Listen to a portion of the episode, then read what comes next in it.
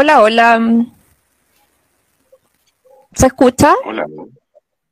Perfectamente. Muy bien.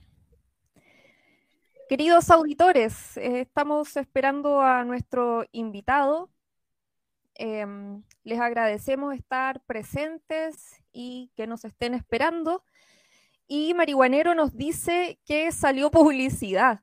Ultronia tiene publicidad. ¿Y publicidad de qué, don Marihuanero? Si nos puede comentar. No nos digan que no sale la misma publicidad que Bad Boys. Axe o, gel para el pelo. ¿Cómo estás, querido Maclo? Yo, yo estoy feliz, estoy súper contento. Te conté que me regalaron flores. Sí. Así que hoy día voy a estar haciendo corazones y todo, voy a dedicar a eso, a dibujar corazones y a, pelar también. Muy bien. Qué raro, ¿y eso, ¿y eso que no estás muerto todavía? Sí, pues yo creo que es como un, preámbulo. Sí. Pero no te regalaron gladiolos. No, no, no, no, no, no, girasoles, cacha, cacha. Qué wea más simbólica que un girasol. Martincito llegó. Hola, hola, Martincito. Muchas gracias por estar. Don Marihuanero, que hasta nos acompaña en Twitter. La Pilo, hola. Esa que apareció es mi madre. Hola, tía. Hola, tía. que eh, me trae once. Estoy como yo corriendo de la pega. Eh, la Pilo, muchas gracias por estar. El compañero de la radio, don Hugo Figueroa, muchas gracias. Oye, estos auditores son muy, muy leales y están en todos los programas. Martincito dice que salude a la tía, ¿no? Le, eh, no cachó que estábamos ya al aire. Ah, no, pero dijo, les dijo hola. Sí, es buena madre, es buena madre. Imagínate, me trae algo de 11. Don Oscar la Waldo. la suegra de América. Hola, Víctor Adrián. Oye, Oscar Waldo, ¿cómo estás? Bien, acá estamos, acá estamos, sorteando la vida. Con un ánimo, con el ánimo que me, que me caracteriza pero no habrás perdido tu, tu humor irónico. Eso, eso, es lo, eso es lo preocupante, porque todo el mundo está esperando que alguna vez lo pierda, pero no. Ah, no. Una vez lo dejé en el supermercado eh, y, sin buscarlo igual apareció. Salió un guardia detrás tuyo para devolvértelo. Sí, digo que sí, señor, señor. No. Oye, marihuanero, ¿a quién se refiere con una suegra no como la otra, a doña María Soledad Font, ¿será? Oye, que salió muy estilosa en la revista ya. Muy estilosa la señora. La mamá del inmolado. La mamá del inmolado. Que lo dio todo por Chile. Mira, tenemos a Julio Candia. Saludos desde el norte de Argentina. Un chileno autoexiliado. Oye, yo voy a aprovechar este, este rato en que estamos esperando a nuestro invitado para, mandarle un saludo súper grande al, Kiko. Al Kiko que ya de tercera semana que, no está, yo que lo echamos mucho de menos, porque puta que rellena bien ese huevón. Oye, sí, yo quiero agradecer al compañero, no sé con qué nombre está hoy día, o no está, está en las perillas, porque mm, la verdad es que yo cuando tengo que perillar y hablar, doy más jugo aún. Así que. Sí. Marihuanero, le mando. más jugo que, que, que Boric subiéndose en Marruecos.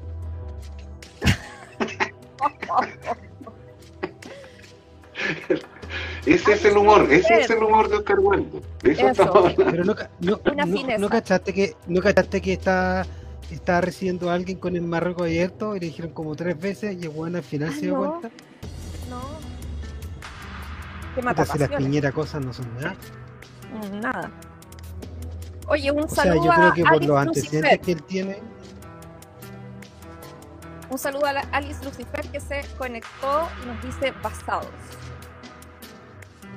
Yo creo que por los antecedentes que tiene, bueno, él ya no está funado porque pasó por la oficina de defunamiento nacional, pero lo, de tener el, Marruecos abierto debe ser una costumbre conocida del caballero. Es que ya no está anunciando algo que, bueno, que ya está ocurriendo. El pico en el ojo las compras del súper. Sí, yo creo, yo creo que ni eso.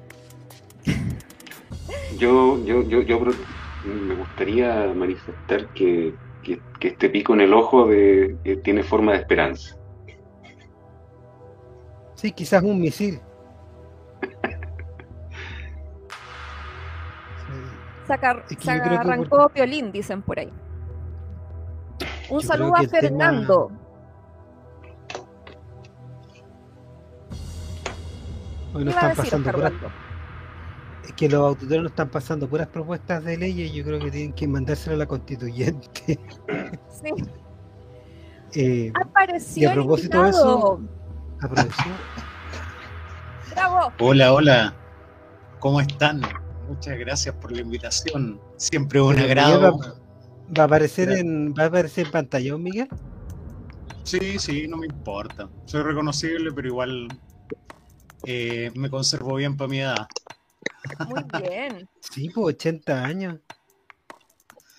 Sí, pero lo, que hace el liberalismo. Sí, pero, está más pelado que vos, sí. Sí, ah, lo que pasa es que eh, yo me asumí, no como Giorgio Jackson, que anda con la camisita y el gorro, yo no sé si está el vocalista de Sinergia o el ministro hablando cuando anda el sol. el otro no ha que quería... Renato Garín, que se está poniendo pelo. Sí, sí, se hace ese tratamiento, es que es bastante caro, pero tiene un buen salario en la constituyente, más lo que gana en la universidad. Además está tratando de cuidar ese trabajo porque dicen que hay alguien acerruchándole el piso, alguien de mayor jerarquía que se llama Fernando y que también trabaja en la constituyente, Fernando Atria, que tiene a su hija además rompiendo piñatas con la cara de Garín. Creo que viene cargado de cosas que decir, ¿ah? Sí, yo creo que en realidad lo que le preocupa más a Renato, más que tener una, un liderazgo político, por lo que vi que deslizó en Twitter, le, le preocupa el, el puesto dentro de la Universidad de Chile. Eh, deslizó por ahí en un Twitter que, mm, que cómo era posible que un, académico eh, donde ocurrieran ese tipo de eventos como el de la piñata estuviera en la universidad. Y aprovechó también de decir que Antonia Atria no merecía estar en el Senado universitario. Qué buen dibujo, vi por ahí, oye, me gustó, me gustó. Mándenlo a material disponible. Sí. Oye, e, ese es muy interesante el tema de del académico no lo hemos pelado mucho porque acá hay gente que en la radio que es media académica que no quiere no quiere meterse mucho en el tema, pero ahí, sí que corren sables, puñaladas y todo lo demás. Y el señor Atria es alguien importante no tanto por él, sino que su, su esposa es una gran académica, una connotada eh, mujer de derecho. Exactamente. Esos círculos son muy pequeños, pero en general el, mundo académico es un mundo en que en que las enemistades y las envidias se manifiestan permanentemente y uno quiere destacar sobre otro. Eso me han contado mis amigos. Yo hago cine, pero pero es interesante ver eso, cómo se manifiesta ya abiertamente, porque estos dos tipos se han convertido en figuras públicas. De todas maneras, nosotros lo decíamos en, nuestro podcast material disponible, le hago la publicidad porque ustedes son grandotes, nosotros somos un enanés. Em, ya lo decíamos que Garín de partida fue muy alaraco, porque qué escándalo hay en que rompan una piñata con tu cara, úsalo, búrlate de eso y saca provecho si quieres de eso de una manera más inteligente que quedar como un llorón frente a todo. Y por otro lado, Atria, Atria que predica eh, un socialismo exacerbado a mi gusto, es cierto que tenía una constitución escrita, pero no es la que se está implementando. Eh, bueno, su hijita de papá, eh, mimada, está sacando a relucir todos los privilegios que tiene eh, por ser hija de Atri en el fondo. ¿Quién, ¿Quién, se gasta plata en hacer una piñata en, un carrete que no es ni siquiera tu cumpleaños? En Pedro de Valdivia Norte, en uno de los barrios más pirulos de, los clásicos pirulos, no de estos New Rich, de Chicureo y todas estas cosas que hablan. No, pues es de pirulo intelectual, pues no, de, no es de ordinario, no es de futbolista. Claro, claro. Bueno, el que se salva de Chicureo es el halcón, ese no me lo tocan. Felipe Camilo Haga, no. El final. Dicen que lo mató Hinspeter algunos acalorados, ¿ah? no. A mí me sorprende porque me he peleado con gente de izquierda porque toda la gente cree que era de izquierda Camilo Haga. Y no sé dónde sacaron. Me he peleado hasta con un cabro que creo que es historiador por ahí por Facebook y yo ni lo conocía. Es que depende de la concepción de izquierda que tengan. Yo veo que ustedes tienen una concepción de izquierda real, porque he escuchado, he seguido bastante la radio. Siempre es bueno informarse y además escuchar opiniones de todo ámbito. Hay gente que me cae muy bien acá, quienes saludo anónimamente hacia ellos. Em, eh, yo creo que Felipe Camiroaga era un socialdemócrata, un socialdemócrata, un, oye, qué bien cómo avanza, oye, y los brillitos. bueno, es que no me he echado crema ni esos productos que evitan que uno brille, no, no, estaba preparado para esto. Pero bueno, Felipe Camiroaga era un socialdemócrata y para algunos pues la socialdemocracia puede parecer izquierda, pero la socialdemocracia es un modelo más que incorpora privados y el Estado en función de un avance, eh, de, un, avance equilibrado, digamos. Entonces, la socialdemocracia es de centro, pues, finalmente. Exactamente. Entonces, si pensamos en, em, en que la socialdemocracia es de centro, la concertación era de centro, eh, llega el Frente Amplio, no sé por qué estoy llegando a esto, llega el Frente Amplio que eh, eran, entre comillas, herederos de la concertación, eh, lo dijo Bachelet, más o menos son, son los hijos de, de, de mis exministros, ¿no es verdad? Y, y, pintando una especie de izquierda más radical, pero en realidad están siguiendo el legado de la concertación porque están gobernando junto a la concertación. Digamos que eh, uno de los partidos más importantes en el gabinete de Boric es el Partido Socialista. Eh, es su ministro más importante, el que dicen por ahí que me da mucha risa, el adulto a cargo de este paseo de curso a la moneda es Mario Marcel, eh, socialista, entonces, la importancia del Partido Socialista, que es un partido tradicional de la concertación en el gabinete de Boric, hace pensar que Boric va a seguir avanzando en una socialdemocracia como la que ya se ha avanzado durante la concertación, con matices, con matices un poco más a la izquierda de lo que un eh, centrista esperaría y que van a generar bastantes turbulencias, además de la inexperiencia de, de los ministros que ya hemos visto, que ya ha generado turbulencias innecesarias. Entonces. quien generó más turbulencia fue Hinspeter, porque mató a Camiroga. bueno, Hinspeter le generó turbulencia a Piñera, evidentemente, pues Piñera. Pero el que más turbulencia le generó a Piñera fue el mismo. Me da risa las teorías conspirativas, pero ¿cómo, crees que Hinspeter eh, y lo hizo él, así como lo dibujó animado, como, como con una llave? puede, puede ser, no, no, no, Yo la verdad que pienso que Hinspeter eh, puede haber dado alguna instrucción a alguien, algún espía, habrá alguna inteligencia. Yo dudo mucho que haya alguna inteligencia desarrollada o en, alguna fuerza armada o en algún poder del Estado en este país, porque en ningún lado en este país hay inteligencia. Es difícil de encontrar gente inteligente en este país, entonces menos lo va a ver en un grupo así tan acotado, digamos. Yo creo que más, más que encontrar gente inteligente, es difícil que la pongan a cargo de algo. Porque gente inteligente hay N. Lo que pasa es que es difícil ver a alguien que tome decisiones, que tenga cargo de jerarquía, que haya llegado por ser inteligente. O sea, imagínate que, que Hinspeter eh, le dio a Jalandro Peña la pega, eh, le dio a, a Smith, profesor Smith. Entonces, ese nivel, pues Claro, pero en ese sentido, sí. Disculpen, un paréntesis, un paréntesis. nuestro dibujante estrella y voz más sensual de Radio Guillotina no ha hecho la presentación. Llevamos muchos minutos y quisiera que no se perdiera ese texto. Vamos con ella, vamos con ella entonces. Aquí comienza, aquí comienza la guillotinería, donde te cortamos la cabeza con responsabilidad afectiva. Hoy nos visita un caballero desde el podcast Material Disponible. Don Miguel es un exdirector de películas para adultos retirado. Retirado del rubro, pero no mediáticamente. Es liberal en lo económico, al menos, y conservador en lo electoral. Como el gobierno de Boric esperamos muchos cambios, pero se ha mantenido en la continuidad. En una muestra de tolerancia, viene a los cuarteles secretos de Ultronia, y no para sapear, como lo haría un frente amplista, sino para pelar a nuestros amigos del árbol. Es un hombre reservado, como los gastos de las Fuerzas Armadas. Así que mantendremos las cámaras apagadas para respetar su privacidad, su propiedad privada y para respetar a la audiencia. Bienvenido, don Miguel, a este humilde pero trabajador podcast. Algo que para usted debe ser contradictorio. Muchas gracias. Oye, me he estado escuchando bastante este podcast y la verdad es que con las introducciones termino excitado con esa voz tan profunda, tan agradable, tan armoniosa. Así que además muchas gracias por la introducción. Lástima que no estamos presencial entonces. tragos, tragos de, de Pero bueno, eh, agradecido de la invitación. Eh, me gusta el diálogo.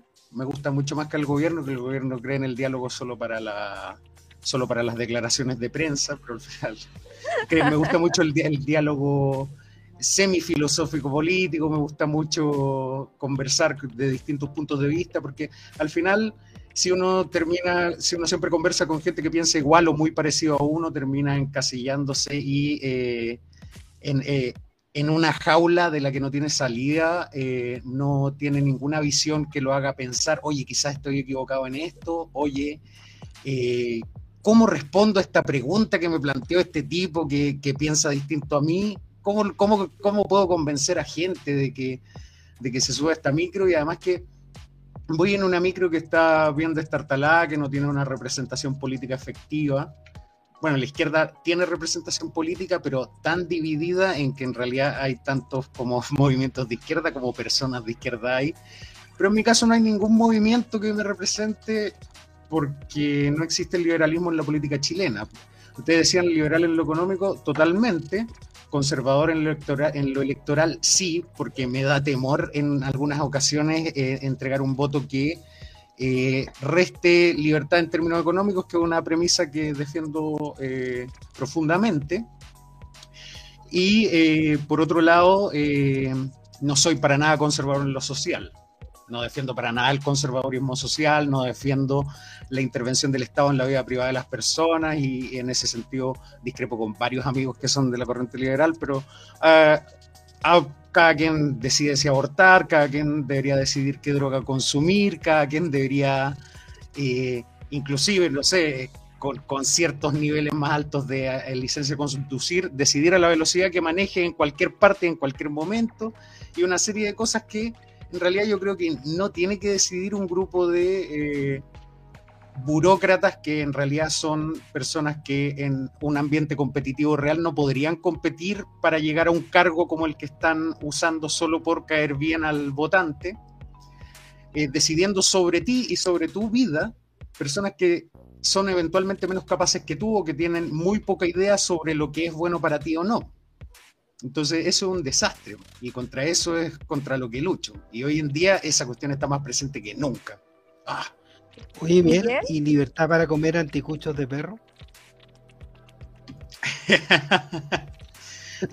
ahí, falla mi enemigo público número uno, que es el Estado, porque el Estado también digamos que es una utopía que el Estado no exista, pero, pero el Estado falla al regular los mercados, pues ahí falló porque en el mercado de la comida callejera están vendiéndote un perro y, nadie, nadie lo controló hasta que alguien se comió el chip del poodle.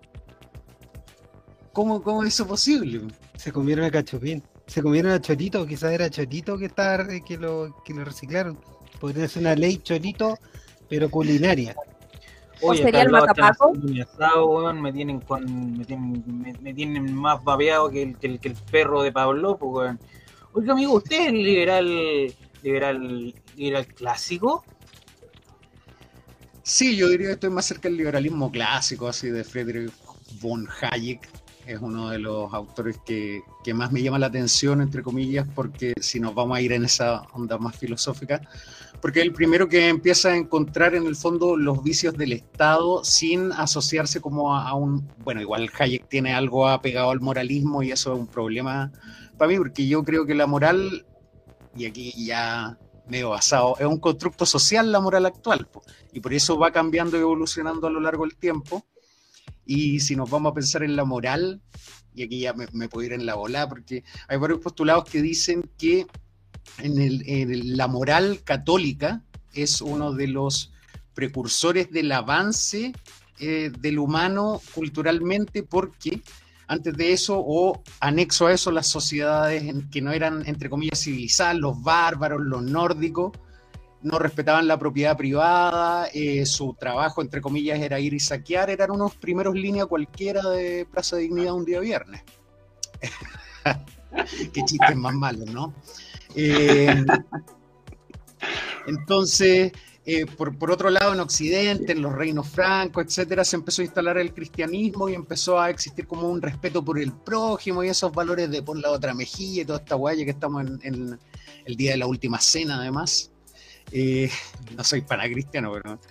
Y, y esa especie de valores generaron que el humano pudiera, entre comillas, esto es una línea teórica, no estoy diciendo, no estoy afirmando nada, que el humano empezara a desarrollar cosas, empezara a generar herencia, eso en parte eh, también genera el, entre comillas, patriarcado, porque eh, para generar herencia el hombre eh, tenía que procrear con una mujer y generar una única descendencia, entonces se generó una especie de sentido de propiedad sobre la mujer, y eso empezó a generar algún afán de acumulación y el afán de acumulación generó cierto avance tecnológico, por ejemplo, en la agricultura y al tener más recursos generó la posibilidad de no tener que trabajar siempre para comer, entonces algunos privilegiados, los que tenían más dinero y más ahorros, entre comillas, podían estudiar más y se generó avance científico y eso empezó a oponerse a la religión y empezamos a derribar las barreras de la religión, pero producto del avance que nos permitió tener la religión en relación a otros pueblos cuyas religiones eran, si weón matáis a 10 hueones, mientras mejor guerrero sea, más bacán va a ser el cielo. Y los otros hueones, los, los, los musulmanes, que puta, si mueren por la yihad, loco, van a llegar a un cielo con 72 vírgenes para ellos hay una canción de NoFX, una banda gringa que es como de punk californiano, que es súper buena, que dice ah, que la Guerra Santa te la solucionan eh, eh, 5.000 prostitutas. Porque todos los hueones que mueren por la yihad musulmanes mueren porque están esperando llegar a un cielo con 72 vírgenes. Entonces, una... y, y esos son vicios que dejó la religión. Entonces, si hay algo que podría yo agradecerle al cristianismo eh, parado aquí hoy en día, es quizás que permitió que se generaran sociedades, entre comillas, de respeto. Yo creo que los derechos humanos son súper concordantes con el cristianismo, digámoslo. Eh, generó, generó idea precristiana, filosófica precristiana.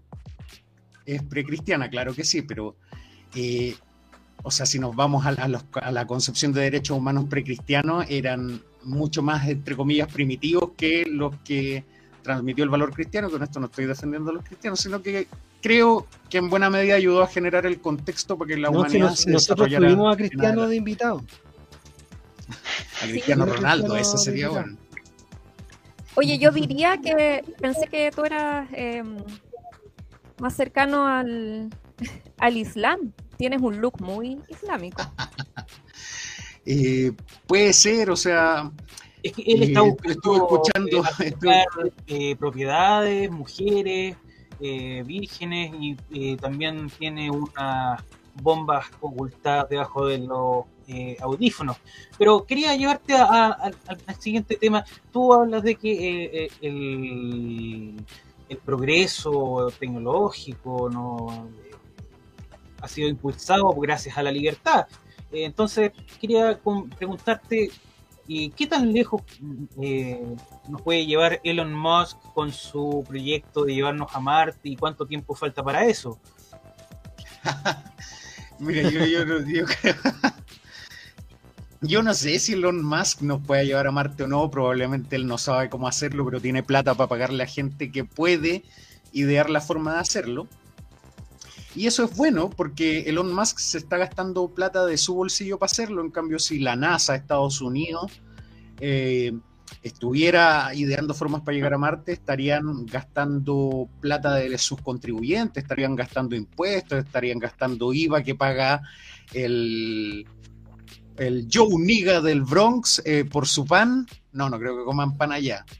Pero está gastando el IVA que en, ir a Marte y para qué, porque a ese compadre no le importa. Entonces eh, es positivo que los privados hagan esas incursiones, quizás con, algún apoyo estatal o que el Estado diga ya, vamos para allá, pero yo lo veo positivo. Ahora si ganancia.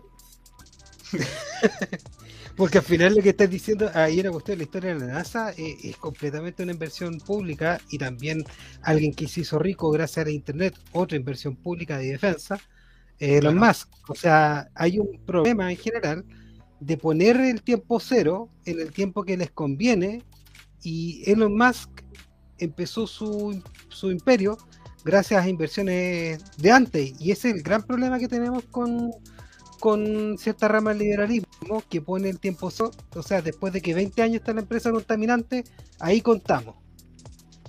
Pero no contamos, eh, eh, no contamos los recursos, no contamos, y una cuestión súper tramposa, porque si no, si no ponen los costos, o sea, hablan mucho de las ganancias, pero las ganancias hay que sacar los márgenes con los costos y, y los costos, hoy hemos visto que los costos de, no sé, pues de pensar de que la Tierra es infinita, cuando eso es físicamente imposible, por, por, por, por, mil, por las básicas leyes de la termodinámica es imposible, eh, los recursos son limitados. Entonces nos está expresando en el valor la merma que hay a todas las generaciones que vienen que no, no van a poder tener, ejemplo, agua en ciertas partes del mundo. O sea, tú estás, tú estás condenando perpetuamente a la humanidad a ciertas cosas. Oye, pero Oscar, ¿no, no, hay pensado en que puede haber una, una innovación disruptiva que puede cambiar radicalmente esto y que podemos enviar a... No, eso no tener idea de cómo funciona la ciencia. La ciencia no funciona con cuestiones disruptivas. Son años, años, años. Ya 60 años el tema del, de la fusión en frío y, y todavía no se descubre. Y así es como se hace la ciencia. La ciencia siempre ha tenido eh, aporte estatal. Eh, sabemos que lo que está haciendo SpaceX es una cuestión completamente estúpida, estúpida en, un momento que nos podemos morir. No, los están paseando. Para eso usar la plata, para pasear, weón. La labor de la iniciativa privada y la maximización de, del placer individual en, en, la, en la potenciación de la eh, iniciativa privada y la innovación disruptiva tecnológica.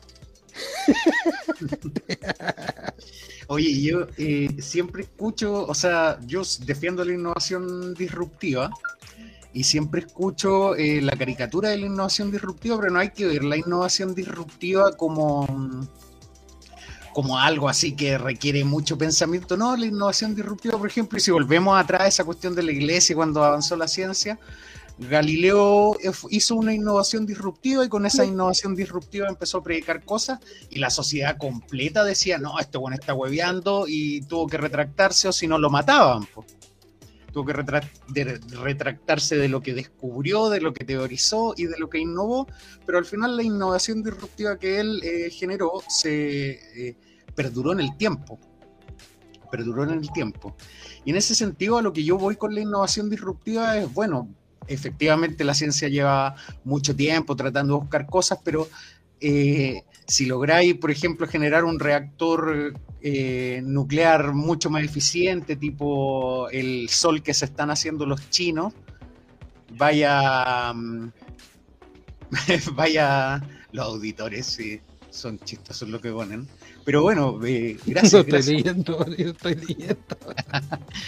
si, si lográis hacer un reactor así tipo Sol como los chinos, lo que están intentando los, los chinos, oye, qué buenos los dibujos, esto me tiene loco, no debía haber fumado marihuana antes de esto. Eh,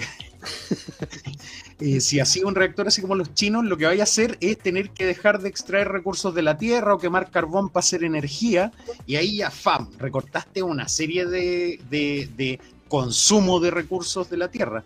Ahora, claro, si querías seguir haciendo celulares y mejorando las cuestiones, necesitáis más cobre, necesitáis mejorar las baterías, sí es cierto, pero también hay mejorar en la eficiencia. Alguna vez como le ha hecho la economía planificada china que tú dijiste cualquier, cualquier que no sale, yo te, yo te digo China y te cago cualquier argumento. No, sí, efectivamente que, que, China, pero China está haciendo todo lo que está haciendo, siempre copiando a eh, innovaciones del sector eh, privado. China al final desarrolló celulares copiando, copiando, Copia todo, copia todo. Eh, tomó tomó a Mao también en una juguera y lo metió adentro y toda la cosa. No, sí, no, eh, es el camino del, del, del Tao, pues, es su, su, visión particular, eh, horriblemente práctica y muy orientada al comercio, desde siempre han sido comerciantes, y entonces yo creo que eh, se, van a caer poco las caricaturas de los chinos. pero independientemente de eso, yo te quería, yo te quería preguntar una cosa.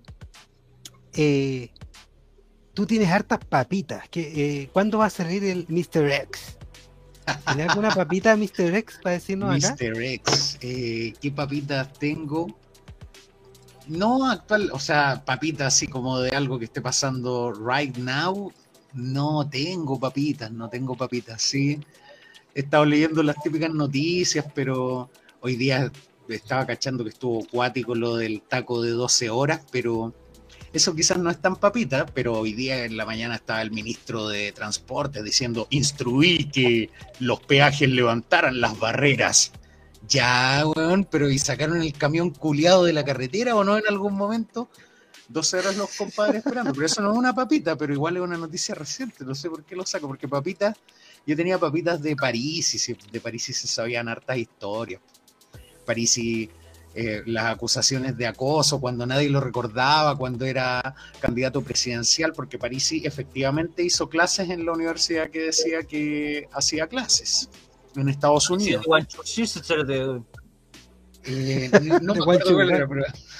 La Universidad de Salsa de Worcestershire. Claro, claro, claro. Y se trajo de gira como a unos estudiantes, estudiantas, estudiantes, no sé, eh, de, aquella universidad y cuenta la historia que con una de las estudiantes se trató de propasar. Las poquito paradito, poquito rosadito, jugosito. Eh, pensando en, en como era Franco Parisi, Bad Boys. Yo tengo un rollo con Bad Boys, siempre lo, siempre he querido que vaya alguno de esos a, a material disponible para para discutir con los compadres, pues si, si eso bueno es un producto de marketing. Cuando dijiste que eres liberal, yo mm, pensé que eras como cercano a, los bad boys. O son muy liberales muy No, muy pelado, no puede echarse gel, pues se echa gel en la pelada. si me eché por eso brilla. en la barba. Oye, más o menos, ¿cuántos años los chinos van a tener listo su sol artificial? Eh, no soy experto en la materia, pero ellos publican constantemente que están avanzando, 2030 fácil. ¿Y cuántos soles No, y, en 60, 60 años vendiendo la mula de China. de China? ¿Cómo? ¿Cuántos soles harían falta para reemplazar todos los soles eh, que utiliza toda la, toda la energía que usa China? O sea, yo si el sol artificial genera la misma cantidad de energía que el sol, eh, como un décimo, un, centésimo de esa cuestión. Pues. Es uno de los grandes problemas del, energéticos que. o sea, si en el sol estaríamos fritos sin generar tanta energía como el sol. Tenemos la, la, alarma Turiel, alarma Turiel, alarma Turiel. Llegó tu peor enemigo.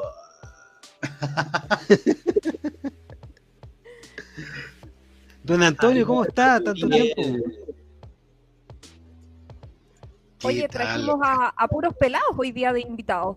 Don Turiel y Don Miguel.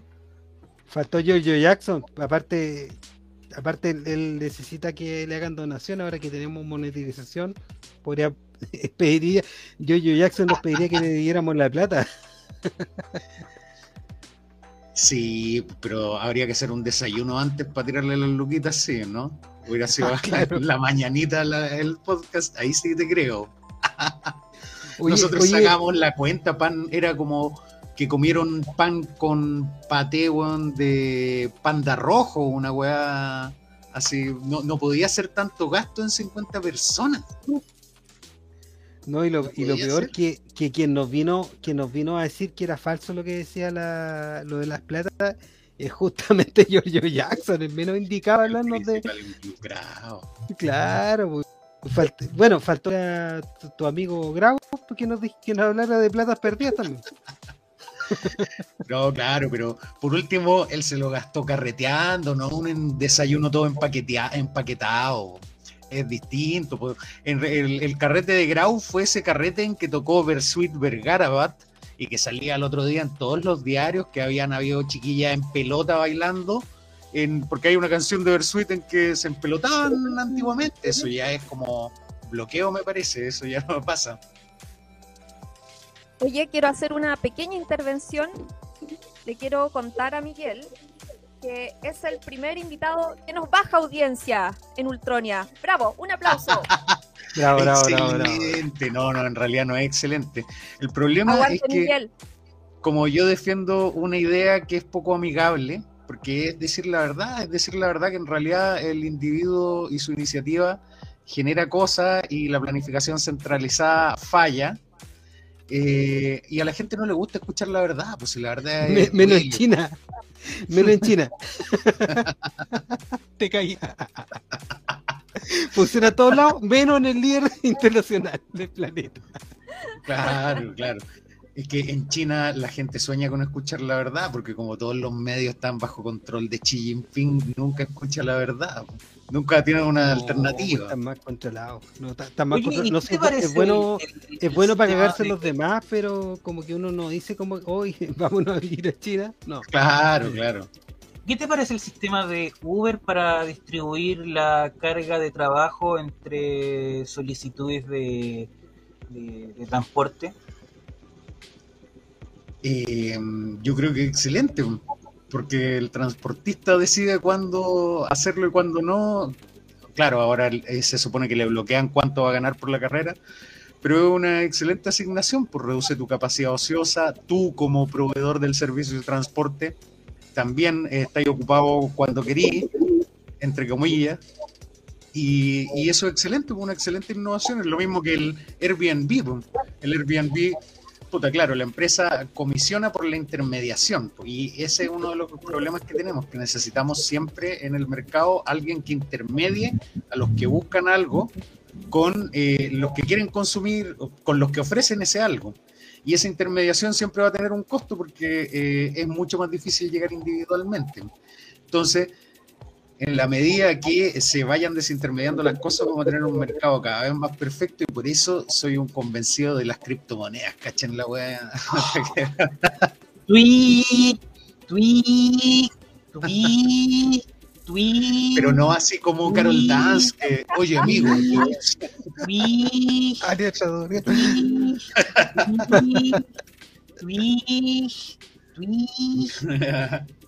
Ya, pero cállese. Un poco intenso, en... En la pasta. En la pasta. en la pasta liberal. pero si Uber es tan bueno, ¿por qué, ¿por qué lo usa todos? ¿Por, ¿Por, qué Uber distribuye la carga en un solo servidor y no utiliza varios miles de servidores que distribuyan la carga? Eso quiere decir que Uber ¿Es planificación centralizada? Puta, debe ser más, barato y más cómodo para su algoritmo. Pero... O, sea, lo que uno hace en una empresa, en un directorio, no, uno no planifica centralizadamente la actividad de una empresa.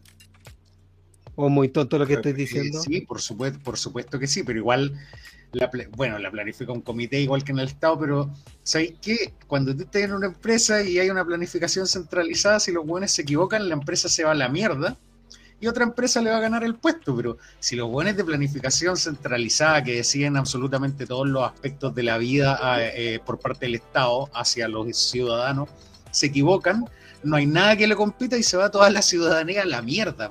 Y eso lo hemos visto en términos de planificación centralizada eh, en Venezuela, y me pueden decir el sabotaje, qué sé yo, pero esa planificación centralizada eh, se fue a la mierda, se fue a la mierda, y teniendo el control de todo, y solo está retornando a alguna estabilidad y está controlando la inflación, porque los gringos tuvieron que acudir a ellos para eh, gestionar petróleo. Entonces les volvieron a comprar harto y uff, pero igual, claro, el problema es que, es que yo creo que todo, yo creo que todo puede salir mal, ¿ah? porque, porque, por ejemplo, ya, tú dices esa cuestión, pero si tienes, si tienes herencia te caga todo el sistema. Porque, porque la premisa de que te vas a la cresta es imposible. O sea, eh, ¿cuál de las siete familias se irá a la cresta? Nada. ni, ¿qué, ¿Qué tendría que haber un desastre ecológico enorme que se acaben los peces para que esa gente deje ganar plata? Eh, es casi imposible que ellos dejen que, le den espacio a, un, a, otra a otro participante en ese oligopolio. De hecho, el problema de Chile es que no se cumple para nada esa premisa. Eh, Chile es puro oligopolio. Entonces, claro, tú decís, operan mercado. Ya, pues tengamos mercado primero a ver si opera. Pero ese es el problema, pues, si uno piensa cuándo se hicieron más ricos las famosas siete familias, eh, vaya a llegar a los 90 gobierno en la concertación cuando efectivamente se empezó a incorporar regulación a los mercados porque el, tirano, el dictador, como queramos llamarlo, que estoy de acuerdo que fue una tiranía, una dictadura, eso no cabe duda, eh, entregó un, país muy abierto, entonces se empezó a regular mercados, empezó a fortalecerse el CERNAC, una serie de cuestiones que el CERNAC igual vale callampa. Y ahí fue cuando se empezaron a enriquecer los... ¿El tirano era más liberal los gobiernos democráticos? ¿Cómo? No entiendo. Eh, no, pues ese era el gran problema. Por eso, cuando este compadre entrega el gobierno, ¡fa! empezó a llover, entre comillas, la plata entrando a Chile, porque a la inversión no le gustan las tiranías.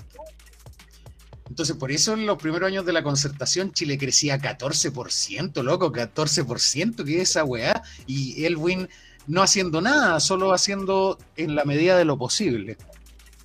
Después vino Frey y Frey empezó a decir, ya, pues ahora que ya están invirtiendo, que no hay tiranía acá, voy a viajar por todo el mundo firmando con hueones, firmó con hueones y fa, y agarró más crecimiento. Después Lagos dijo, oye, puta, estamos creciendo harto, aquí falta infraestructura, ¿qué modelos buenos sin que comprometamos recursos estatales? Licitaciones. Y así hizo autopistas, generó infraestructura eléctrica, etcétera. Y después vino Bachelet y Bachelet vino con eh, un poco de reformismo redistributivo, eh, reformó el sistema de pensiones poniendo el pilar solidario, que fue eh, el, el, mayor aporte de Bachelet en sus dos gobiernos, fue crear el pilar solidario en pensiones. Después vino Piñera y Piñera se rajó con el terremoto y tuvo crecimiento, no hizo mucho. Después vino Bachelet 2, para qué vamos a hablar, su reforma tributaria fallida, primera vez que un ministro de Hacienda sale del cargo eh, en ejercicio. Después vino Piñera 2 y eso y eso sí que para qué vamos a hablar, po, Eso es la peor pesadilla de la historia de este país, po, Pero, pero ¿terminó el gobierno Piñera? Yo creo que, hay que hacerse esa pregunta. terminó al menos en el papel, porque claro, efectivamente el, el, gobierno de Boric no ha hecho mucho más que equivocarse, equivocarse todos los días, cada rato partiendo por la isquia. Una cosa que yo decía en material disponible es que isquia estuvo en material disponible. Oye, la comadre tenía, tenía, más cuidado que la cresta de no decir nada polémico. O sea, ¿no? ¿Y qué, cuál candidato fue el más pesado? Ay, es que quizás que no sé qué, o ya no, que Cast era muy dije, ¿y qué no te gustó de Cast? No, tenía algunas cosas y otras, y nunca dijo nada arriesgado, y después llega un ministerio y dice, no, es que los guayos se fueron en avión y volvieron en el mismo avión, y dice, ya, mañana vamos a la, a la Araucanía, cabros, vamos nomás, vamos con el papá de Catrillanca y estamos salvados y puros cagazos así como de tomar mucho riesgo y antes de eso no tomaba ni un riesgo. Entonces, qué clase de error? O la, la, ministra de Bienes Nacionales diciendo vamos a reformar carabineros. Oye, socia, tú estás en bienes nacionales y no estás opinando de cualquier parte. ¿Por qué te metís con algo que quizás tendría que hablar interior o, qué sé yo? Entonces, esa todo el mundo a, reemplazar a Isquia. Ante los cagazos, todo el mundo se puso a opinar y ahora, bueno, le interviene en el, el ministerio. Lo importante es que no van a cumplir nada de lo que dijeron, así que pues van a hablar harto, pero pero no, ahí está, el problema, porque la gente eh, tiene expectativas, la gente está súper contenta y yo en ese momento cuando Boric salió elegido y había un verdadero carnaval, yo decía, puta, qué bonito que la gente esté contenta, pero tienen tanta expectativa que me da pena y sentía una pena en el corazón en ese momento. Oye, pero, yo, creo que... ¿Tú estás ahí con miedo?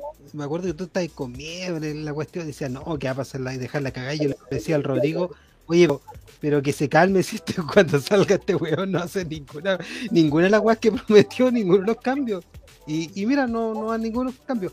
A lo más yo creo que, que torpemente, y no sé, y no creo que lo vaya a poder hacer, es el tema del, de la reforma tributaria, pero la reforma tributaria eh, vamos a ver cuánta plata te deja si el país no crece. Pues, Exactamente. Bueno, y hay iniciativas que van para el otro lado porque, no sé, por ejemplo, hoy día una diputada socialista planteó una iniciativa que a mí me parece bien interesante, que es eliminar el IVA de los productos básicos. Súper bueno, eh, qué sé yo, pero eso le pega un, un súper cornete al, al, al, presupuesto fiscal, a lo que va a tener disponible el gobierno para hacer cosas, porque probablemente, como los productos básicos son los que más se consumen, es por donde más platita entra al gobierno. Entonces va a tener, va a recortar un flujo de recursos importante, pero es una iniciativa buena. Ahora, volviendo un poco a lo anterior, yo creo que Boric es una súper buena persona, un súper buen tipo, eh, pero es un inútil y no gobernáis de buenas intenciones. Ese es el problema. ¿Tú, tú crees en las buenas intenciones? Eres, una persona. Yo creo en las buenas. Boric es un súper buen tipo. Yo lo veía el video de él ahí sentado en, en, la banca del Parque Forestal, en los juegos donde yo llevaba a mis niños en algún momento, eh, bañado en chela días después del estallido. Y yo decía, puta, este weón tiene un templo y aprendió. Claro, también, también como Mike Patton, pero Mike Patton me cae mejor y lo encuentro mucho más capaz porque tiene hartas bandas muy buenas, en cambio Boric. Bueno, no sé. Banda gástrica va a tener.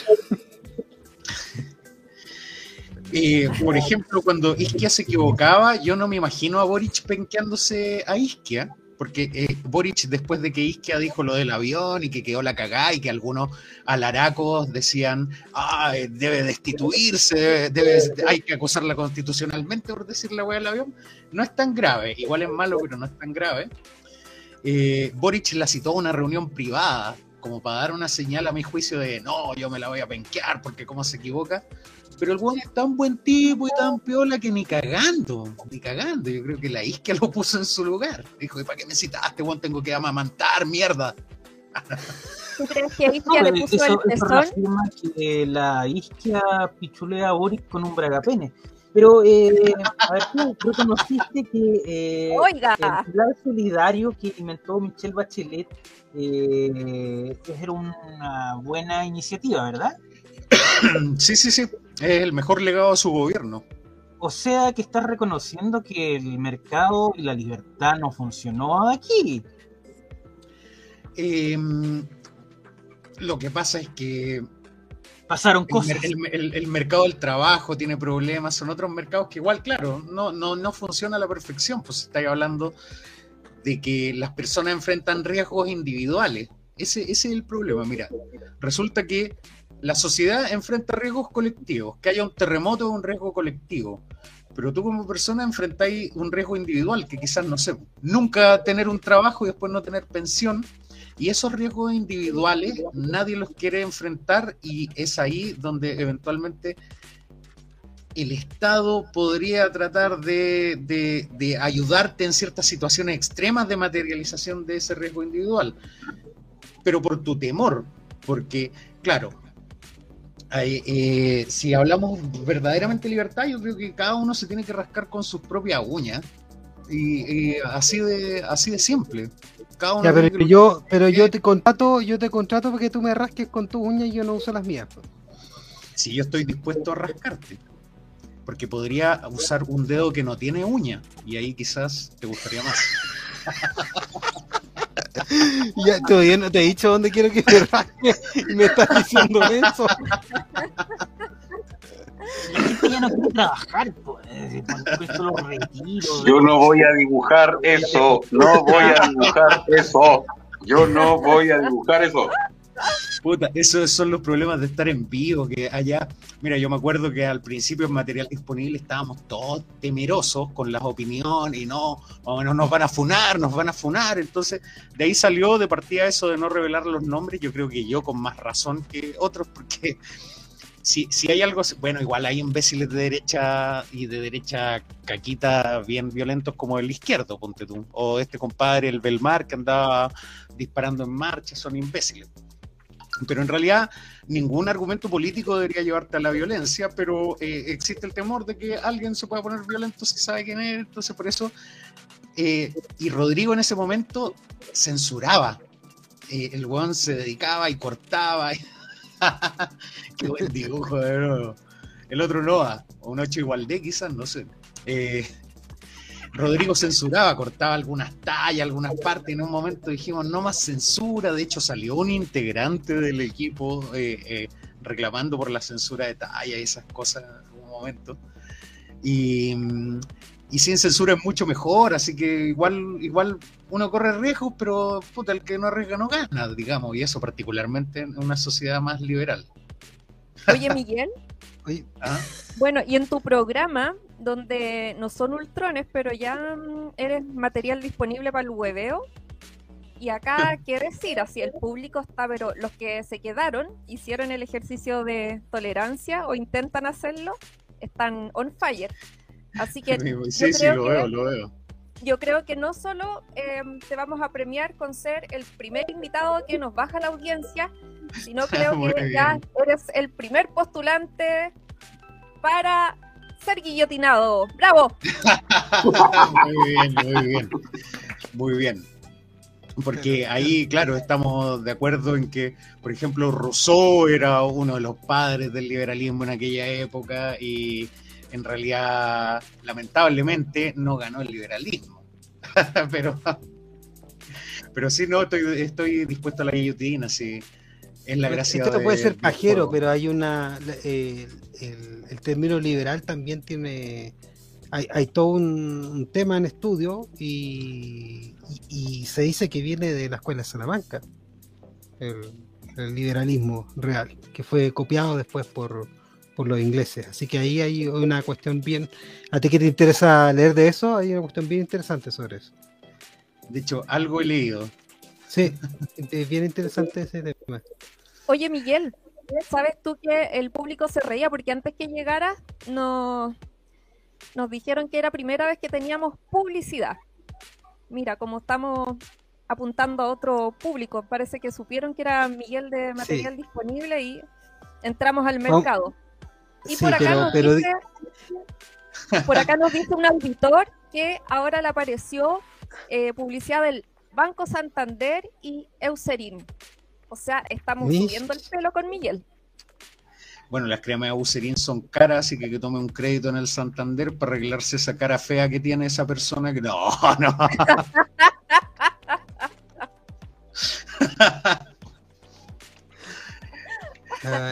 no, pero. Mm, Están afilando la guillotina. que, renegocien su deuda después ahora con la ayuda que va a hacer Boris. Bueno, no tener para qué porque hay que entrar directo a la arca del Santander. Muy bien ahí, asegurándole el margen a, esos pequeños empresarios, pobrecitos. Sí, pero liderados por una mujer, así que no es patriarcal. Ana no, María pues ella, ella, ella, ella es feminista. pero heredó, heredó, lamentablemente heredó, así que no compitió para llegar ahí, eso es un problema. Ahora, con escándalo, hay un crimen por ahí, toda la cosa. Yo, yo, siempre supe que podía terminar guillotinado al venir acá, pero vengo con valentía, que eh, siempre uno termina conversando. Yo a mí siempre me pasa que voy a carrete y soy el único weón y entonces eh, hay harta gente y me dicen, sí, ya, y, pero tú qué pensáis de esto entonces? Y, y otro weón después, pa, y de esta weá, y no sé, y de que se mueran señores en las salas de urgencia, puta que está mal porque el Estado entrega una salud como el pico, y de que tenga una pensión por la FP, puta, es que el Estado no generó una seguridad. Eh, no sé, que, porque es un problema que el Estado haya entregado, por ejemplo, las pensiones 100% a privados. El privado es bueno administrando el fondo, es bueno administrando el fondo, pero cómo se hace crecer el fondo, cómo, cómo se generan los aportes del fondo, eso el Estado no lo tocó en 24 años, 25 años, 28 años cuando salió el pilar solidario, hasta antes de eso el, eh, no se tocaba, entonces el Estado falla mucho también, falla mucho más que el privado, yo creo, y ese es el gran problema. Entonces, cuando tenemos confianza en que eh, el Estado proveyendo un servicio va a solucionar un problema en la sociedad, eh, estamos pensando que va a ser bien y ese servicio y en realidad el Estado nunca hace bien nada, se equivoca en todo. Bueno, yo creo que yo he trabajado en varias industrias. Eh, mm, diría que no solamente el privado se equivocan todos, digamos. Tengo un amigo que está que ahora está pasando por un problema. Fíjate que un gerente importante desarrolló una tecnología sin preguntarle a los usuarios, se gastó el presupuesto de varios años y ahí está,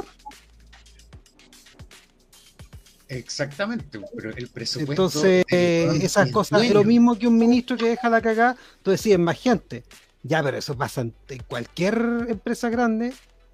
Eh, pasa, eso me ha pasado. O sea, yo, yo he visto desfilar a, hartos gerentuchos con, y lo que primero hacen es mostrarte sus títulos. Y, pero a la hora de hacer la pega, mm, parece que las, se sacaron las, la cresta cinco años en la U, pero nunca más en la vida se sacaron la cresta. Claro, pero, pero ahí eh, pierde plata el privado, el dueño de la empresa, que tiene sus lucas de donde hayan venido, de donde sea que vengan, perdió plata al contratar a una hueonada. En cambio, cuando nosotros elegimos políticos hueones, como y te puedo decir de todos los, de todos los espectros, Diego Chalper, Gonzalo Winter, Gonzalo La Carrera, em, bueno, ¿para qué ¿Para qué seguir eh, enumerando? O Sandón, Dios mío, Sandón. 4.500, 558.000.5, el bueno no sabía ni decir un número, Entonces, pero cuando, nos equivocamos al elegir los que elegimos para el gobierno, ahí sí que nos equivocamos gravemente porque nos estamos equivocando con plata de todos nosotros. Cuando el buen se equivoca en elegir al gerente y elige a una hueonada o pone al hijito que no sé qué, eh, se, equivocó con su, se equivocó con su plata. Claro, eh, eh, pero eso tú tienes que asumir que el valor del trabajo de la persona que, que tomó la decisión de trabajar en esa cuestión no vale nada. lo único que vale es el socio capitalista. E incluso los, otros gerentes, la gente que quiere hacer la pega, cagó también. Si no es una cuestión solamente un individuo, caga todo el mundo. Cagan los proveedores de, esa cuestión, quizás la eh, era bueno el producto, pero era, era mal administrado, caga no solamente caga una persona o un grupo de accionistas, cagan, todos los que son parte de lo mismo que tú dijiste de las coordinaciones.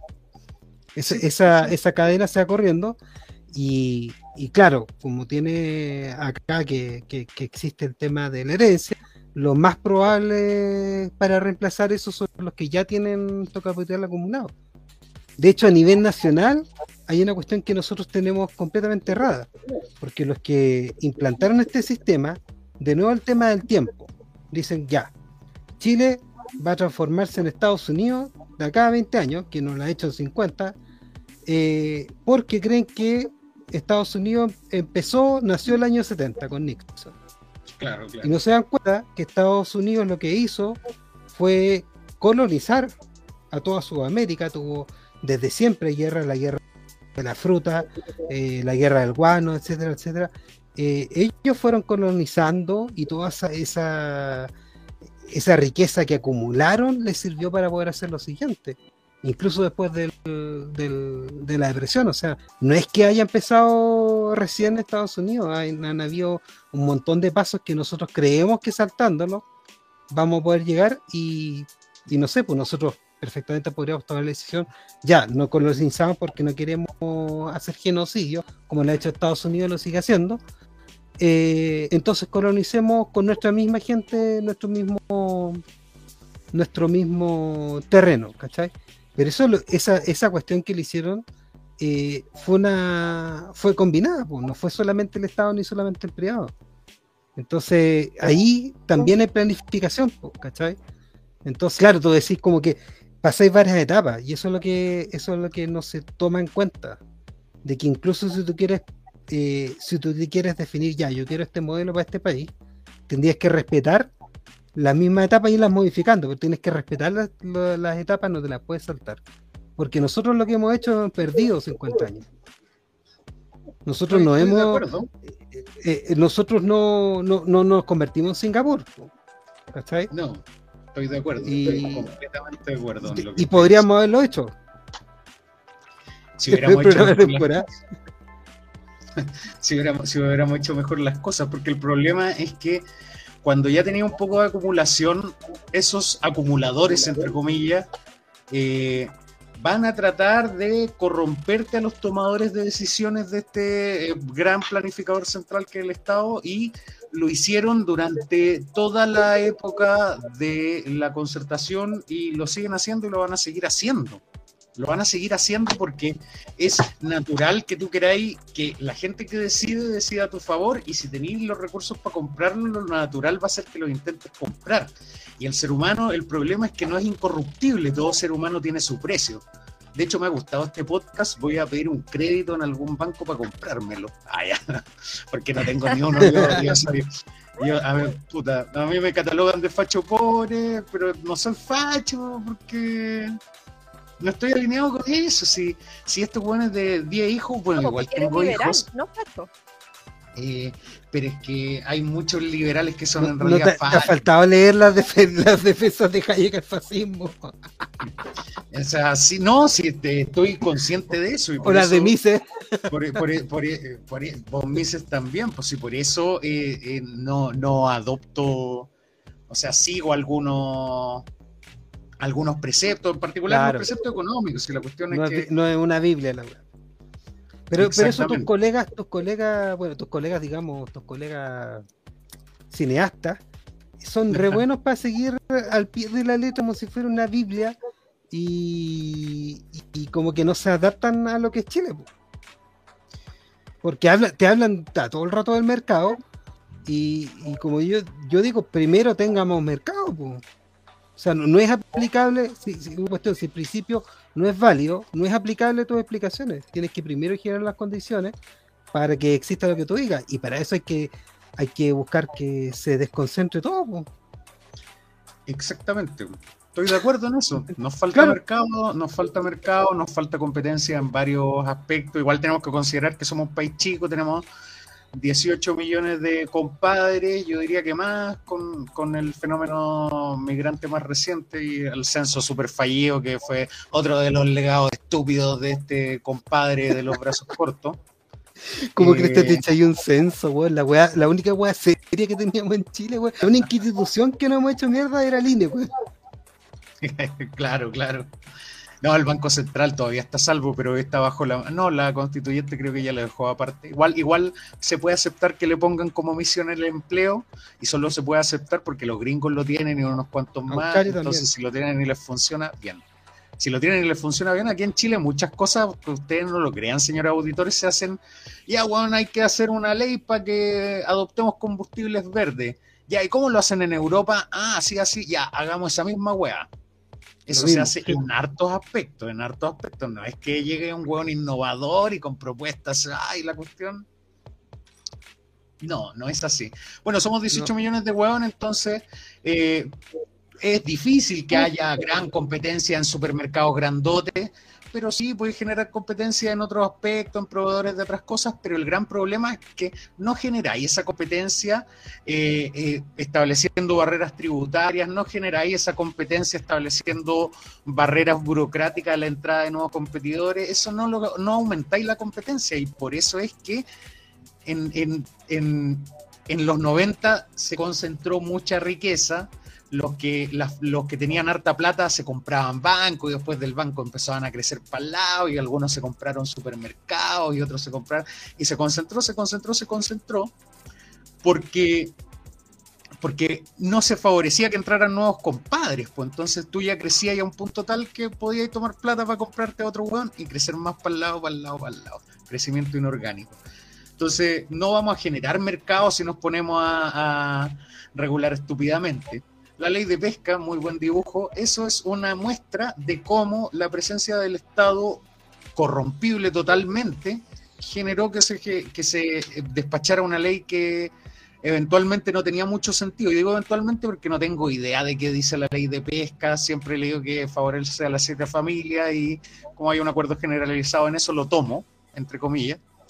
Eh, y, que, y, que, después no se retrocediera en ello, eh, eso habla muy mal del Congreso, siendo que en momentos la centro izquierda más la izquierda tuvo mayoría para poder revertir eso y no lo hizo. Así que tampoco digamos que son los únicos corrompidos, si nos acordamos de Sokimich, los únicos corruptos es el ¿Tú crees que el partido, el partido socialista eh, que recibía plata de Sokimich eh, tenía esperanzas de, que iba a hacer algo. No, por supuesto que no, pues ahí está el juego. Pues entonces las nuevas empresas grandes ya cacharon que van a tener que financiarle los Aperol Spritz al Frente Amplio, porque eso deben tomar esos cuiquitos, porque partamos por el, gobierno del pueblo, Gabriel Boric Font, Giorgio Jackson Drago, eh, Camila Vallejo Dowling, ¿quiénes son esos? No son, no son nada chilenos esos weones, ¿de dónde vienen? Váyanse a su país, chuchetumare.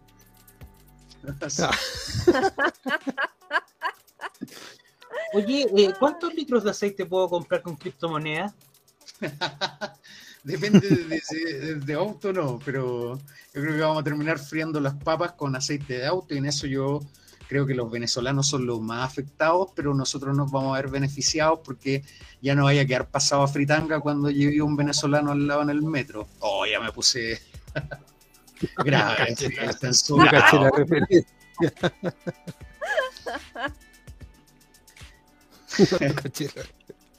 Puta, es que los venezolanos son buenos para la fritanga y la verdad, la verdad es que muy buenos para la fritanga, exageradamente buenos para la fritanga. Y bueno, en el metro, si vais cerca de uno, a veces que hay pasado fritanga. Ustedes no andan en metro. Oh, me, sorprende. Yo me voy para arriba, yo me voy por arriba. Los pillé en bicicleta. después de comerse también como Muy bien, eso está bien, está bien. Está bien. Como, buenos ultrones tenemos que tener, somos, por hijos de, millonarios. Son de Ñuñoa. Claro. Sí, de Chicureo. De Chicureo. Ah, Sí, también. Claro, claro, claro. Distrito 11, acá, Distrito 11. Entonces, ah, ¿dónde, cuál es, ¿quién compone ese distrito? no, este weón es el peor programa de la temporada, weón. No habíamos hecho una mierda de humor así en cuánto tiempo. Ya me voy, a pagar de nuevo, weón. Es que yo crecí viendo al Badulaque, a todos esos compadres. Eh, es un humor muy básico, muy imbécil. Alvarito Sala. Yo, estaba, en yo dibujaba en Kirquincho y papá, y ustedes se masturbaban con mis dibujos, pero yo me recuperé. No, yo me masturbaba contigo, no con tus dibujos. Oye, ¿no tenían unos originales por ahí? Por ahí, eh, oye, interesante artículo de colección, podrían subastarlo, pues siguiendo la lógica del mercado. Además andan los tipos del precio de la historia acá en Chile filmando un comercial para Falabella. los, no, no sé, Rick. Sí, sí. Sí pero andan solo en el Chile de ingresos equivalente a Alemania, no han conocido el Chile de ah, ingresos equivalente a Zimbabue. Ah, pero deben conocer a la, alcaldesa de Santiago, la, la Irací. Probablemente, porque ella tiene harta antigüedad allá en su departamento del Parque Forestal, en el que empezó a vivir eh, sin haber trabajado, sin tener trabajo, entonces yo me pregunto cómo lo pagaba quizás con alguna utilidad de la empresa que reportaba, de, la empresa en que participa junto a Juan Sutil, a lo mejor pagaba la, el departamento, con los dividendos anuales de su 5%, equivalente a como 3 mil millones de pesos, que no es una cifra absurda. Cualquiera tiene 3 mil millones de pesos. cualquiera en realidad sí. Mentira, es el problema, mentira. y así, así es como las familias, como estos lolitos eh, de, familias pitucas llegan al gobierno porque la mamá de Gabriel Boric decía, em, estoy decepcionada de la convención, la mamá de Gabriel Boric. Claro, ella nunca se va a decepcionar de su hijo, a lo mejor sí. Yo creo que él se va a decepcionar en privado. Yo no me voy a decepcionar porque no espero nada de Gabriel Boric. Insisto, un buen tipo, pero un inútil. Eso es algo que vengo diciendo hace harto rato. Buen tipo, pero inútil. Entonces, tampoco eh, la gente, y yo le daría ese mensaje a la gente en general, no se hagan tanta expectativa, pues cambios no va a haber, no va a haber muchos. Oye, Miguel. pero si, si nosotros pudiéramos, de alguna forma, hacer que este poder, así como que estamos hablando de que ya, que lo mejor sería que este poder económico también se disolviera y fuera más, más, más fácil fracasar y, y, surgir. ¿No sería lo mismo aplicable para un estado de que tú pudieras hacer una forma en que la gente que nos rige también fuera fácil, fuera más inestable? Pero lo mismo sería sería más difícil que ellos pudieran cagarnos en que se fueran de patar en la raja. Eh, es súper difícil, pues si no, pregúntale al hermano Nicolás Grau en Desarrollo Social, pregúntale a la diputada Claudia Mix, que está llenando de familiares algunos lugares. Pregúntale a por qué, entre otras cosas, la hija de Atria está enojada con Garín y es porque Garín sapió que la hija de Atria estaba siendo contratada como asesora. Si no la sapeaban, la hija de Atria quedaba ahí como asesora sin ninguna experiencia. Entonces, eh, puede ser un, o sea, es un proyecto noble, de hecho el Estado funcionaría mucho mejor si no fuera así, pero es súper difícil porque la naturaleza humana indica otra cosa, porque la naturaleza humana indica que vaya a llamar a tu amigo para el cargo si está cesante en lugar de al superdoctor en el cargo. Porque tu amigo para el cargo, puta, lo querís, confías en él. Es de confianza, necesito un funcionario de confianza, es lo que dicen en muchos cargos del gobierno. Oye, disculpe la audiencia, un paréntesis, nada que ver. Me pillaron comiendo acá, zampándome unos unos doritos, ya, digámoslo, si ya estamos haciendo. De PepsiCo, PepsiCo, Warren Buffett, el rey Midas de las finanzas estadounidenses.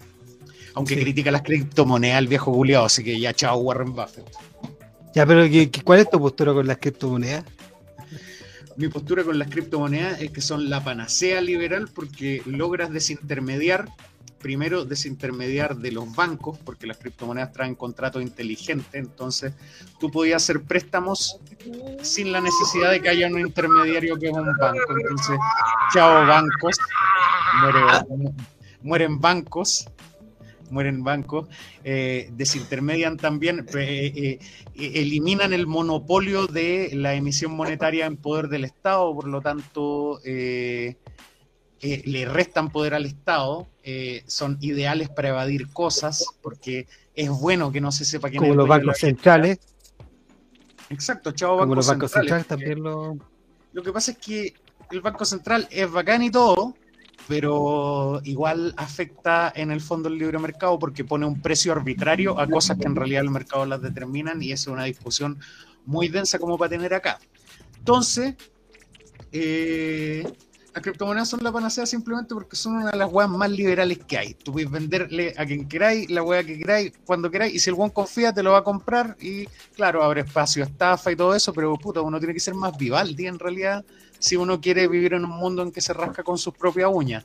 Si uno quiere vivir en un mundo en que alguien más te rasque, bueno, ahí en realidad podéis ser más confiado y relajado, pero yo creo que el mundo es una serie de, competencias en que alguien siempre te quiere cagar, alguien siempre te quiere joder en algo y tú tenés que andar a la defensiva y ese es un grave problema. Aquí llegué súper eh, tranquilo y confiado porque sé la, calidad de personas con las que estoy, así como eh, puedo discrepar mucho con ustedes en muchas ideas, pero Sí, cuando uno está con personas con las que tiene alguna confianza en, la calidad de personas que son, cuando uno sabe que son buenas personas, así, buenas personas, eh, está con confianza y por eso yo creo que me he podido explayar. Eh, los auditores culiados me dan lo mismo. Yo siempre digo en material disponible que nos escuchan simios primitivos, porque yo leo las cosas que escriben. Si yo sé leer, que ustedes escriban con faltas de ortografía, son otras cosas, hueones.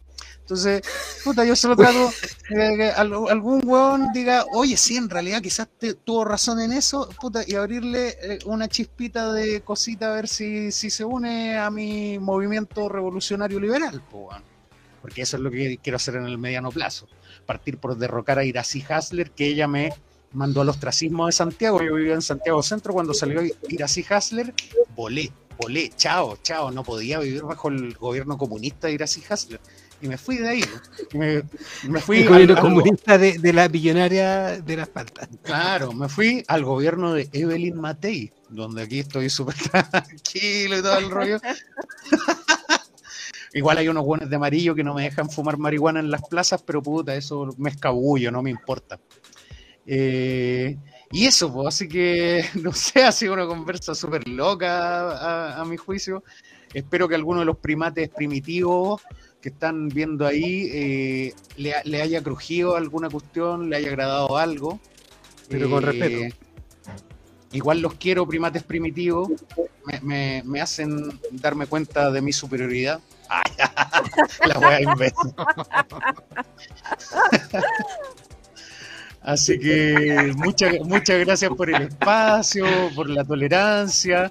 Esta clase de instancias son las que gustan porque puta, siempre es bueno intercambiar ideas, que se cuestione todo. Si lo, lo que está hay que cuestionarlo para mejorarlo. Si no se cuestiona, no se mejora. Ahora, claro, si lo cuestionáis y ponía una hueá peor, constituyente, ahí la estáis vendiendo. Pero bueno, con eso cierro. Muchas gracias, los quiero mucho. Oye, sí, quiero agradecerte que, hayas llegado acá a Ultronia. Em, pero bueno, como dice Maclo, este es el peor programa de la temporada. Con el peor invitado. Muy bien, muy nos bien. Bajó la audiencia, después volvieron.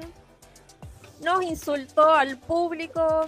Nos dejó pasado a Sufre la radio. Eh, como dijo ahí alguien, vamos a hacer em, una radio ahora privada, porque quedamos absolutamente contaminados. en amonio cuaternario. Sí, y, más encima nos pusieron, más encima nos pusieron publicidad. yo, después de venir acá, mañana voy a ir a quimio porque me han dicho que el cáncer marxista se pega. claro. Oye, ¿y cuánto eh, ir a comprar pan con, con criptomonedas o no? Eh, en algunos lugares hay un carro completo en la Plaza Puente Alto que vende completos con criptomonedas. Se puede, se puede. Hay hartos lugares que se puede, no, o sea, no tanto, pero es un chiche, pero en algún momento va a avanzar porque así podía evitar dar boleta y meterte con los entrometidos que te cobran por todo del Estado, que son los buenos que más cobran acá.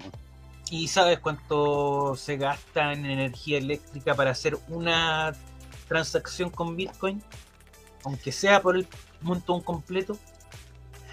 Eh, si queremos avanzar hacia esa discusión, eh, igual eh, el sistema completo de Bitcoin gasta menos energía que el sistema completo bancario y si pensamos que el Bitcoin viene a reemplazar al sistema bancario, ahorramos energía piteándonos a los bancos culiados.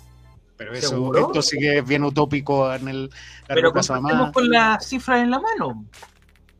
Sí, sí, tengo, tengo un, un estudio en el que siempre me cuento mucho probablemente un placer tenerlos acá, qué conversación tan linda.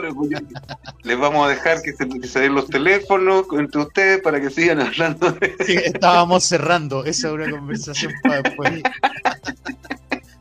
Sí, Le damos tu dirección para que, para que ella no pueda olear. Hablemos eso con los Bad Boys. No, te quitamos más tiempo.